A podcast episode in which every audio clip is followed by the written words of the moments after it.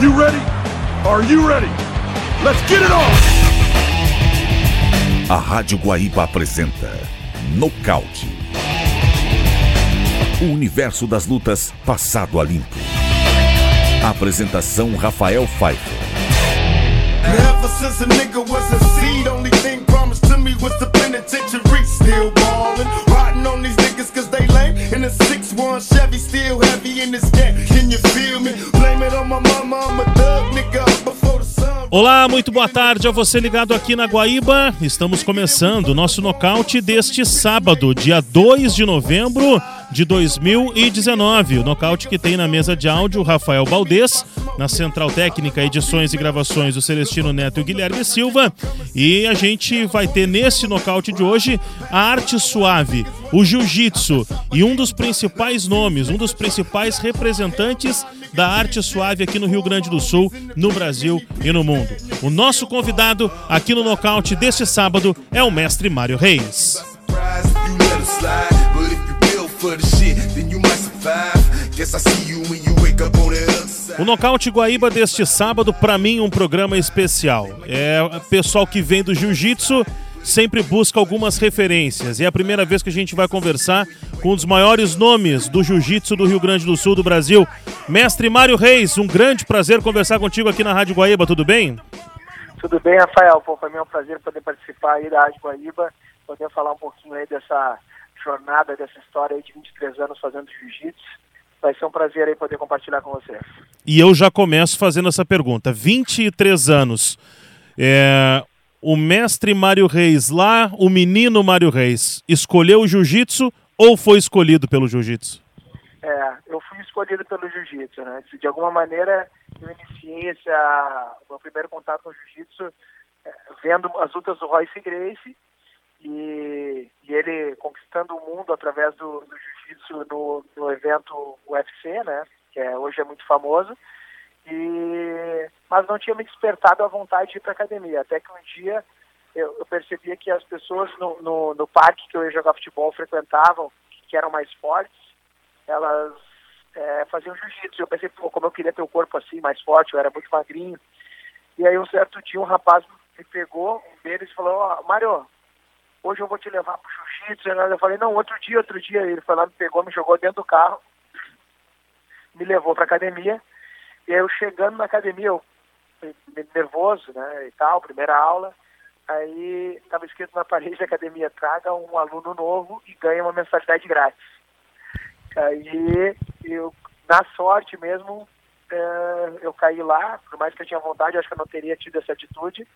Um, esse amigo aí, me, que hoje é até é, técnico do Whittaker, que é o campeão do UFC, o ex-campeão do UFC, né?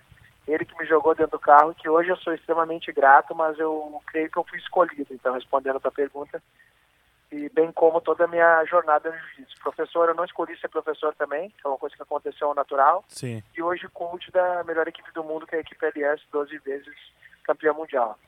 Mas essa história, ela começa ainda ah, com o judô ainda quando criança, né?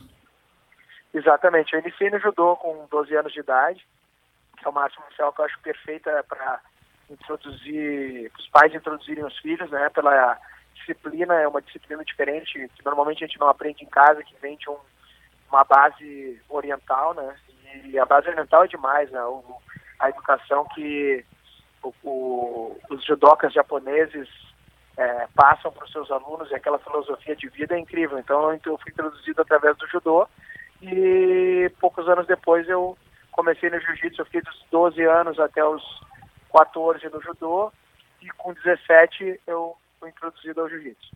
Bom, o, tu és um faixa preta do mestre Silvio Bering. Eu sou faixa preta do mestre Silverberg, exatamente.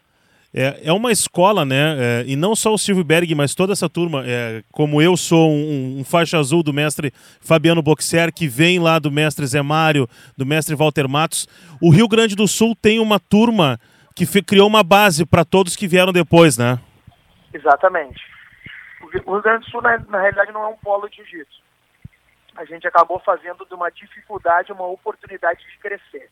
É, aqui o jiu-jitsu ainda tem muito que crescer, porém, como a gente não tem lugares para nos distrair de uma maneira é, que a gente acaba canalizando nossa energia no, no jiu-jitsu, lugares como praia, né, aquelas cidades grandes, né, que com inúmeras coisas para fazer. Porto Alegre também tem o seu charme, também tem as coisas para fazer, mas é uma cidade mais é, conservadora, eu acredito, e que não tem tanta opção que nem o Rio de Janeiro e tal, os lugares mais é, paradisíacos termos de praia e tal. Então a gente acaba canalizando a energia no jiu-jitsu e, e realmente deu grandes frutos aí.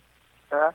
Eu aprendi muito com, com o mestre Zé Mário a questão da ser um atleta disciplinado e nada que eu fosse fazer, fazer meio termo, né, de entrar, no, entrar e não terminar, e se eu for fazer, fazer bem feito. E com o mestre Silva eu tive a oportunidade de aprender o lado gentil do jiu-jitsu, né, a didática de ensino, aprendi bastante coisa. Acredito que através disso eu comecei a dar, dar aula e, e ajudar o jiu-jitsu a evoluir a nível internacional né, e levar um pouco o nome do Rio Grande do Sul como um, uma, um grande expoente aí no, no cenário mundial. Mário, como é que é a sensação de ser um campeão mundial de jiu-jitsu? É, a sensação de ser um campeão mundial de jiu-jitsu ela é maravilhosa, né? Porque eu sempre tive o um sonho ser campeão mundial, mas na realidade eu me visualizava sendo campeão antes de ser. Eu acho que isso é importante. A gente nunca vai chegar num lugar onde a gente não se visualiza. Né? Então, eu além de visualizar, eu sentia o sentimento mesmo, a, a vibração de ser campeão antes de obter esse título.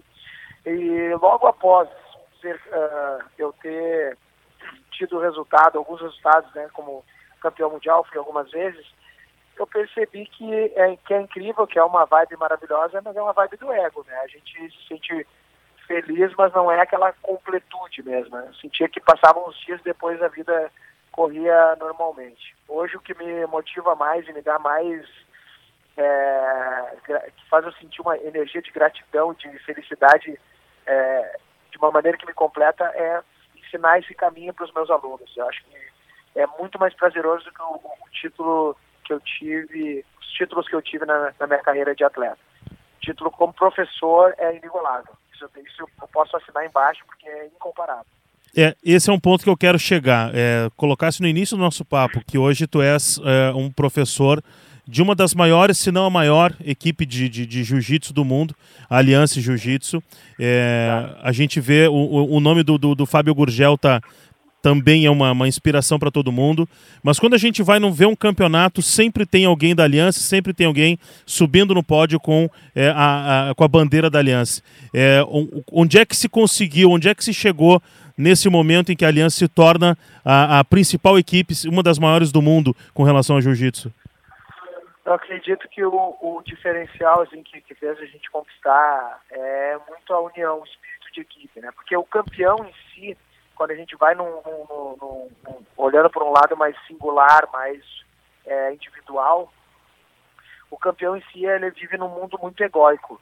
E quando a gente consegue fazer uma equipe em que esse campeão que vive num mundo egóico para conquistar os seus próprios títulos percebe que ele só vai chegar lá se existir um espírito de equipe, que o jiu-jitsu é um esporte individual mais coletivo do mundo, né? E que os companheiros fortalecem ele, que quanto mais forte tiver o espírito de equipe ali, mais a gente vai consolidar essa força por muitos e muitos anos, porque a união realmente é, faz a força e a diferença. Então, a Aliança trabalha com uma metodologia de ensino bem é, diferenciada, né, em que a gente procura botar uma energia familiar dentro de uma disciplina pouco que lembra pouco o exército, assim, mais no contexto de resiliência, né, e de superação.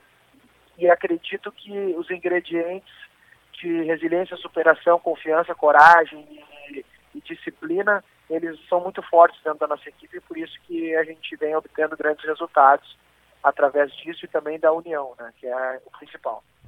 Tu estás há mais de 20 anos aí nessa situação da arte marcial, no jiu-jitsu. É, eu te pergunto, eu sou um praticante de jiu-jitsu há quatro anos. É, mas nesse momento, não sei porquê, se a rede social ela está ela tá, é, auxiliando nisso, está promovendo cada vez uhum. mais. Me parece que a gente está no momento de um, de um boom do jiu-jitsu. As academias voltaram a encher de, pratica, de praticantes de jiu-jitsu. É, é, certo afirmar isso nesse momento? Uhum totalmente, porque o jiu-jitsu, acho que iniciou naquela jornada do Royce Gracie ali, provando ser, na minha opinião, claro, né, cada um tem a sua visão em relação a isso, eu acredito ser a, a melhor arte marcial do mundo, né, no contexto individual. Quando a gente fala de MMA, a gente fala de um, um profissional que treina inúmeras artes marciais, né, então a gente tá, já é um outro contexto. Mas a arte marcial, olhando por um, uma visão individual, é, eu acho muito diferenciado nisso. É, até pelo contexto de, da veracidade do, do treino. Né? Por exemplo, se eu for treinar com meu melhor amigo uma, uma arte marcial de impacto, de soco ou de chute, eu não tenho como dar um soco no meu amigo com toda a minha força e com todo, usando toda a minha gana, né? porque senão eu vou machucar. O jiu-jitsu ele permite que a gente seja use toda a nossa energia com o nosso amigo sem machucar ele. Então, isso permite que seja mais próximo da realidade o, o treinamento. Né? E a outro fato é que ele é um, uma arte marcial infinita. Se parar um ano de treinar e voltar a treinar, tu vai ver que surgiram novas posições, os movimentos já evoluíram. É, e isso faz o jiu-jitsu fascinante, porque tem uma inovação de posições técnicas todos os anos, e isso te mantém motivado. Então acredito que o, o, o, encanta, o que encanta no jiu-jitsu é exatamente isso, é, é, é não ter fim, é uma arte que não tem fim, e ao mesmo tempo te dá essa, essa autoconfiança que, que transcende, né? que transcende a técnica, digamos assim. Quando tu não tens um aluno em competição, tu gosta de parar para assistir assim mesmo que tu não vai, uh, tu não tá ali uh, incentivando ninguém, tu não tá torcendo, tu não tá orientando, só para assistir, tu para para assistir as competições de jiu-jitsu? Eu gosto muito de, de, de, assistir as competições de jiu-jitsu porque eu acho que ali a gente expressa o nosso artista marcial na competição, né? A competição é diferente do estado de espírito de um aluno quando está treinando é um e quando ele compete é outro. O que difere é que dentro de uma academia tu consegue ser uma pessoa mais racional e controlar melhor a tua emoção. No momento que tu vai para o campeonato, o, o contexto da adrenalina ser muito forte e a gente acaba esquecendo as posições que a gente sabe e só sai só acontece em campeonato as posições que realmente estão no nosso já no automático, no, mais na nossa nosso instinto. Né? Ela já tá já já faz aqueles golpes sem pensar. Então por isso que muita gente que é, é bom dentro da academia e não é no campeonato, porque na academia a gente consegue pensar, no campeonato não. Então no campeonato só entra é, cena o que já está no teu instinto, no teu lado automático né, no teu inconsciente, digamos assim. É, quando a gente caminha, a gente não vai dizendo o nosso cérebro para nossas pernas assim, ó, isso, pé direito, pé esquerdo, pé direito, pé esquerdo. Quando a gente dirige, a gente não fica, tudo isso a gente faz no automático. O jiu-jitsu é igual, só que o jiu-jitsu de competição acontece muito isso. É mais o instinto. Né? Então, eu gosto de auxiliar não só os competidores, mas também os alunos que não são competidores, porque o objetivo é tu levar o jiu-jitsu, o que a gente aprende no jiu-jitsu para a vida, principalmente é, o contexto da resiliência mesmo, da positividade, né, de uma, de uma mentalidade mais otimista. Acho que é isso que, que é a principal aula. Deixa eu aproveitar esse papo é, com, contigo, porque eu vou quero falar sobre o cara que hoje é, atualmente é a principal referência em arte marcial no Rio Grande do Sul, ex-campeão do UFC, é o Fabrício Verdun, é um cara que tu, Sim, tu, tu, tens uma, uma participação muito grande na vida, na história dele. Eu ah. fui um cara que eu conheci o Fabrício Verdun na Praça Tamandaré, eu tinha medo ah. do Fabrício Verdun, tomava uns tapas na cabeça do Fabrício Verdun naquela época, eu, e eu não conseguia imaginar ali um campeão mundial é, de MMA, é, ah. eu conheci ele antes, aquele cara que todo mundo que conheceu a história dele sabe que era completamente maluco. Conta um pouquinho para nós como é que surgiu essa, essa amizade, como é que ele entrou no caminho certo, vamos dizer assim. É, a gente conheceu no, no Parcão, né, e vadiando bastante, e nosso lado rebelde, né, através do nosso lado rebelde a gente se conectou, né, e, foi, e dali nasceu uma grande amizade. Logo, cada um começou numa equipe diferente, e a gente foi, depois de três anos, a gente fez parte da mesma equipe, o qual um ajudou o outro a conquistar os seus títulos, né. E mais interessante assim nessa, nessa amizade, assim, que como ele era bem 100 quilos e eu era mais 70 quilos, quando a gente treinava eu aprendia muito a questão de é, trabalhar a pressão. É, eu aprendia muito a pressão porque ele era um jogo muito de pressão e ele aprendia a velocidade porque eu era mais leve, um ajudava muito o outro. Já logo em 2003, quando eu a primeira vez que eu saí do Brasil foi próximo a 2013, era final de 2002. O Fabrício me contratou para dar um seminário no, no, no, estádio do Atlético de Madrid. Chegando lá, eu dei seminário e tal, a gente foi saindo do. Logo eu acabei o seminário dentro do carro, e ele falou assim: pô, uma coisa que eu tenho muito nítido aqui na, na minha cabeça é que eu vou ser campeão mundial do UFC. Daí eu perguntei para ele, falei para ele: ah, cavalo, tu, porra, não sei se tu aguenta apanhar, porque no, no MMA tem que aguentar apanhar também, não é só bater. Daí ele falou: tu vai ver eu vou ser campeão mundial do UFC, tenho certeza. E aí, dito e feito, passou 10 anos de, dessa conversa, ainda, e um pouco mais, e ele realmente buscou o que ele tinha falado. Assim. Então, foi uma jornada que eu acompanhei, também já fui coach dele, né? Já viajei com o Japão, fui como coach dele, fui companheiro de equipe dele, irmão, né, amigo. A nossa relação, ela envolve vários é, lados, assim, né? Que cada vez nos conectaram mais. Quando eu viajo para os Estados Unidos, eu normalmente fico na casa dele também. A gente tem uma irmandade que é, é cara, transcende qualquer outra coisa. É, é, demais. E ele gosta de te sacanear nas redes sociais também, né? Sempre que ele me ama. É um amor que ele, ele, ele, ele adora. Como um grande comediante que é, ele expressa o amor dele através dessas, dessas brincadeiras. Aí. Deixa eu te perguntar sobre um outro, um outro cara que também é muito importante no cenário, aí num contexto mundial e que eu citei um pouco antes. O Fábio Gurgel. A gente vê no Fábio Gurgel um cara com uma cabeça que parece que está sempre à frente do, do, nosso tempo. E, o que, que tu pode Exatamente. nos dizer sobre ele? Então, o Fábio Gurgel é um, é um uh, nosso general, né? aprendi muito com ele, é um dos mentores aí que eu tenho na minha vida.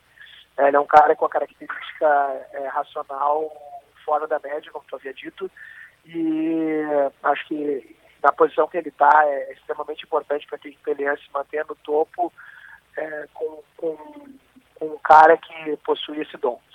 Uh, acho que o mais legal é que ele lidera com exemplo, né? Não é só com a, a sabedoria, não. Porque a sabedoria, quando, quando não tem aquele aquele exemplo por trás, aí vira uma, uma demagogia, demagogia, uma hipocrisia, e não é o caso do Fábio. Então o Fábio ele sempre dá o um exemplo para nós, né? sempre está treinando com os atletas junto, né? mostrando que sem vaidade, né, com humildade, e ao mesmo tempo sabendo direcionar toda a equipe para o caminho certo, não só da competição, mas também do negócio. Acho que isso faz dele um grande homem, um grande diferencial para mudar a história e o contexto do jiu-jitsu a nível de business, porque é, é, hoje em dia um professor ganhar dinheiro tem uma qualidade de vida, é, de poder ter uma família, poder viajar, como as pessoas de sucesso é, o fazem, de pô, ir para Disney em família, ir em restaurantes bons, curtir uma praia, viajar bastante, ter carro bom. Isso é uma coisa que tu tem que estruturar muito a academia de uma maneira que tu siga um método. E isso o Fábio nos entregou praticamente de mão beijada, né? Para que a gente consiga trabalhar da melhor maneira possível, de uma forma progressiva, é, inteligente e que o jiu-jitsu consiga atender a todos os perfis, né? Fragmentando as aulas do executivo, quem é intermediário, quem é iniciante, quem é competidor, cada um no seu devido é, horário para que a gente consiga é, dar o melhor para todo mundo. Esse é o Fábio. O Fábio é exatamente esse cara, é um cara que é ser humano ímpar mesmo, totalmente acima da média da mentalidade que, que normalmente rola dentro do jiu-jitsu. Ele é diferenciado. Muito bom. Ô Mário, é, o público aqui da Rádio Guaíba, ele não é um público totalmente voltado para luta. A gente, todo sábado a gente está apresentando um pouco de luta para esse público que é um uhum. público geral. E eu queria ah. que tu te falasse para esse público que, tá, que começa a se interessar sobre o jiu-jitsu. É, é, o que que, tu, que que tu poderia dizer hoje para o cara que está que tá te ouvindo, está pensando, puxa, eu acho que eu posso praticar esse esporte. Todo mundo pode praticar esse esporte?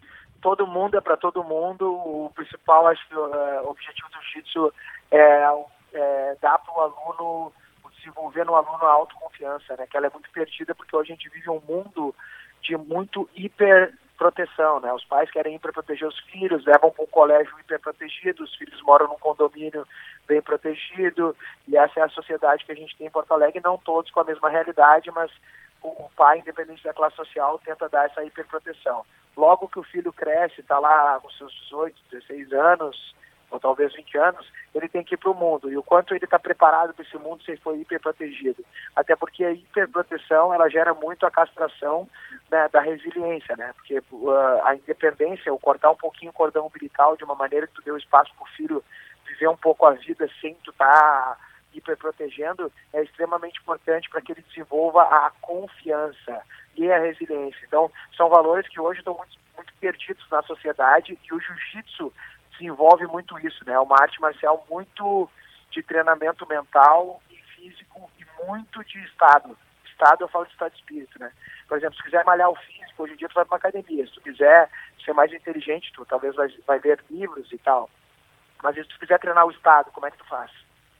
Tu tem que estar sempre com o estado de espírito pronto. Por exemplo, se for lutar um campeonato, mas tu não tiver no estado de espírito de lutar um campeonato, tu vai chegar ali e tu vai perder. Se tu for fazer uma prova e tu não tiver num estado de espírito pronto para fazer aquela prova e vencer aquele desafio, tu não vai mandar bem também. Então, é aquele negócio, é, tudo é estado, né? Se tu chegar num lugar onde está muita alegria e tu estiver num estado de tristeza, tu não vai levar a tua melhor versão para viver aquele momento. Então, o jiu-jitsu ele trabalha muito a malhação, digamos assim, do teu estado de espírito, porque te colocando em desafios por ser uma arte marcial, né? O jiu-jitsu é diferente de competir numa corrida, numa natação, por mais que tá competindo com os outros, é diferente de uma luta. A luta tu olha no olho do cara, tu troca uma energia com o cara muito conectada.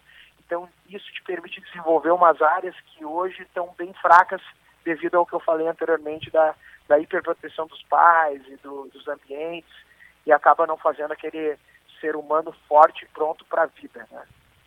Muito. É, acho que eu falei tudo. Não, muito bom. Aí. Quem quiser conhecer e ser um aluno e conhecer a equipe do mestre Mário Reis aqui em Porto Alegre, como é que faz para encontrar?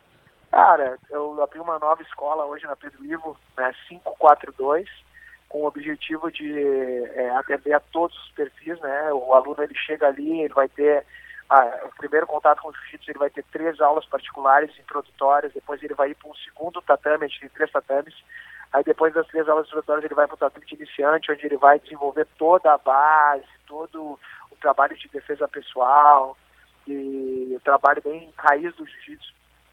Logo após ele ficar 60 aulas na aula de iniciante, ele vai para a aula então de intermediário e depois de executivo, executivo avançado, dependendo do perfil dele. O que acho que é o mais importante antigamente, quando eu entrava no jiu-jitsu, o cara que faz a primeira aula tá fazendo aula com o cara que tem 11 anos de jiu-jitsu. Então, tu entrava num bolo ali totalmente desorganizado e, e, e, tipo, vai aí, vai aí, entra aí já te vira, sabe? Isso, acho que daí a gente pula algumas etapas, o que não é muito legal. Então, a gente organizou de uma maneira a nossa escola ali, na Pedro Ivo, de uma forma para atender e dar o melhor do jiu-jitsu para todo mundo. Ah, isso é legal também, porque não afugenta o cara no primeiro momento, né? Exatamente. É. Mestre Mário Reis, muito obrigado pelo papo. Acho que foi o primeiro de muitos, o primeiro de muitos que a gente vai ter aqui na Rádio Guaíba. Vou visitar a academia para a gente levar também o nosso nocaute online, fazer os vídeos para a gente Maravilha. poder falar cada vez mais da nossa arte suave do nosso jiu-jitsu. Obrigado, Eu que mestre. agradeço. Muito obrigado. I thank the Lord for my many blessings. Though I'm I keep a vest for protection. From the barrel of a Smith and Wesson. And all my niggas in the pen, here we go again. Ain't nothing separating us but my Mac 10. Born in the ghetto as a hustler. Hold up, straight soldier. Bucking at. No Fica por aqui o nosso nocaute de hoje, agradecendo é, sempre a disponibilidade do mestre Mário Reis, que você acompanhou dando uma aula de jiu-jitsu aqui hoje no nocaute.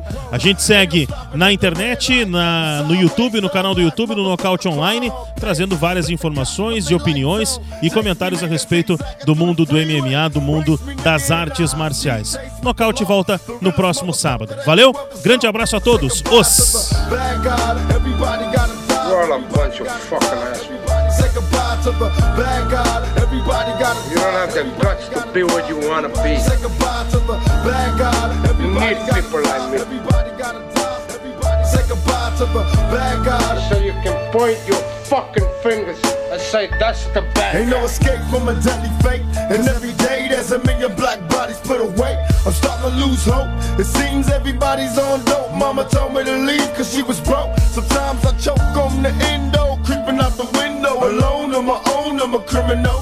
Got no love from the household. I'm out cold on the street screaming, motherfuck peace. I got nothing to lose. But something to prove.